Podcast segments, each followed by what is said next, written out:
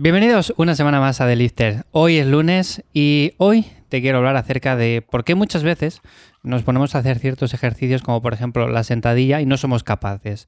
Redondeamos quizás mucho la espalda, no bajamos más allá de los 90 grados, eh, levantamos los talones del suelo, nos cuesta esfuerzo hacer la sentadilla en sí, decimos no estoy hecho para este ejercicio. Puede ser, puede ser, no digo que no, al final cada uno tiene su morfología y evidentemente esto influye en la realización de ciertos ejercicios. Pero hay tres factores que son o que considero fundamentales a la hora de hacer una buena sentadilla y por lo tanto es de lo que vamos a hablar hoy. Como siempre ya sabes que me encuentras en ivyamazares.com, ahí te puedes apuntar a la newsletter en la cual los días 1 y 15 de cada mes voy compartiendo cosas de cómo voy ajustando yo mi entrenamiento, cosas que puedes aplicar tú también al tuyo, curiosidades y en definitiva contenido adicional que no vas a encontrar aquí ni en ningún otro sitio. Te dejo el enlace en la descripción del episodio. Lo dicho, a ver, para mí uno de los factores fundamentales a la hora de hacer un ejercicio básico como es una sentadilla, pero no una sentadilla mal hecha, una sentadilla profunda, una sentadilla que la veamos y decimos, vale, esto sí es una sentadilla bien hecha, como Dios manda, y no lo típico de bajar un poco, ni siquiera a los 90 grados y decir, esto es una sentadilla, no. O sea, yo digo una sentadilla bien, una sentadilla profunda y una sentadilla ATG, que se suele decir.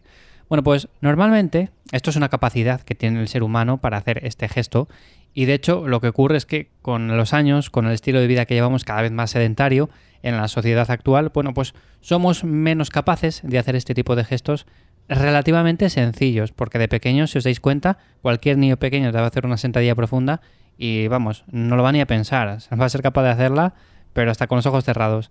Pero nosotros, según vamos cumpliendo años, sobre todo si no entrenamos y no tenemos un estilo de vida más o menos activo, pues nos va costando más trabajo. Como digo, para mí hay tres factores principales que pueden explicar por qué sucede esto. Y uno de ellos, sin duda alguna, y he hablado en otros episodios de ello, es la movilidad de cadera. O sea, hay personas que tienen muy poca movilidad de cadera, otras tienen más, va a depender básicamente también de la morfología que tenga cada uno. No todas las personas tienen la misma flexibilidad tampoco, pero es algo que se puede trabajar y además es muy recomendable en cualquier persona, sobre todo en aquellas que por su naturaleza, como digo, pues presentan este tipo de limitaciones. Yo siempre lo he dicho, yo nunca he sido una persona realmente flexible, me ha costado mucho, pero si lo trabajo, si realizo ejercicios, bueno, pues poco a poco puedo considerarme dentro de la media de flexibilidad, ¿no? Entonces, es cuestión simplemente de trabajar esta movilidad. Además, algo importante es que la cabeza del fémur puede articularse con diversos grados de inclinación, lo que va a facilitar o dificultar la movilidad en esta articulación. Por lo tanto, a ver, os voy a dejar un enlace en las notas del episodio porque además está muy muy bien explicado. Es un vídeo de un chico que durante más o menos unos 12-13 minutos hace ciertos ejercicios de movilidad que les podéis hacer en casa. Él utiliza solamente una esterilla y es muy muy sencillo y además es uno de los vídeos que mejor he encontrado por YouTube. Así que os le voy a dejar enlazado, como digo, en las notas y con esto lo que vais a poder mejorar no solamente es la movilidad de cara a un entrenamiento puntual, por ejemplo, un entrenamiento que tengáis de pierna, sino que también esto es aplicable a muchos otros aspectos de nuestro día a día. Por lo tanto, vamos a mejorar no solamente en ciertas molestias o dolores que podamos tener, sino que va a mejorar mucho esta calidad. Así que nada, como digo, por una parte para mí considero fundamental el tema de trabajar la movilidad de cadera, de tener una buena movilidad. Y para eso os dejo enlazado este vídeo. Otra cosa también sería no descuidar la dorsiflexión del tobillo, que básicamente es el movimiento que realiza el tobillo en el plano sagital. Bueno, en otras palabras, acerca los dedos del pie hacia la tibia.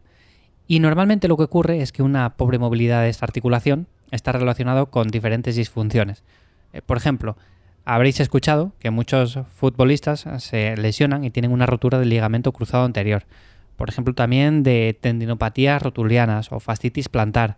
Esto por no decir las personas que ni siquiera son capaces de hacer una sentadilla porque a poco que bajen ya tienen que elevar los talones. Esto normalmente es por una pobre dorsiflexión de tobillo y esta también lo bueno es que lo podemos trabajar. ¿Cómo lo podemos hacer? Bueno, pues en este caso, una de las formas más sencillas es con una banda elástica. Esta lo que vamos a hacer es colocarla por encima del pie, o sea, como que tire hacia atrás y hacia abajo, de tal forma que vamos a facilitar el deslizamiento del resto de huesos de la articulación.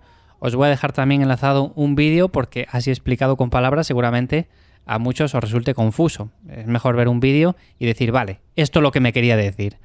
Y bueno, como último punto también me parece importante el tema de trabajar el core, trabajar el abdomen, el núcleo, porque uno de los errores más comunes o carencias que tienen muchas personas es que tienen el core muy muy débil y dicen, bueno, yo es que realizo ejercicios básicos y con esto es suficiente. Bueno, sabemos que los ejercicios básicos activan también el core, activan el núcleo, pero no quiere decir que con eso sea suficiente para darle un buen trabajo. Y de hecho, si estos ejercicios demandan este grupo muscular, es bueno trabajarlo porque así va a estar mucho más estable y vamos a ser capaces de hacer ejercicios como una sentadilla mucho mejor. Una buena forma de trabajar esto es practicando lo que se llama el bracing, breathing o respiración específica. Esto nos va a ayudar a incrementar nuestra presión intraabdominal y que estemos más compactos durante todo el movimiento. O sea, lo típico de cuando vamos a hacer este gesto, este ejercicio, coger el aire, mantener toda la presión dentro y hacer una repetición. Entonces terminamos de hacer la repetición, expulsamos el aire y volvemos a coger aire para hacer una segunda repetición. No es lo mismo esto que, por ejemplo, empezar a hacer repeticiones y no coger el suficiente aire, no mantener la presión intraabdominal, tener un trabajo de estos grupos musculares muy pobre, entonces nos vamos a desestabilizar mucho más fácil y además podemos caer en una lesión que esto no le gusta a nadie. Así que bueno, hasta aquí los tres consejos que para mí son fundamentales para mejorar la sentadilla. Por un lado tendríamos eh, el mejorar la movilidad de cadera, por otro la dorsiflexión de tobillo y por último trabajar el core, que es muy muy importante. Si tenéis cualquier duda, cualquier cosa que queréis que comente también en otro episodio, me lo podéis hacer llegar a través de ivyamazares.com y si no, también en Instagram me encontráis en arroba ivyamazares. Sin más, nos escuchamos mañana. Chao.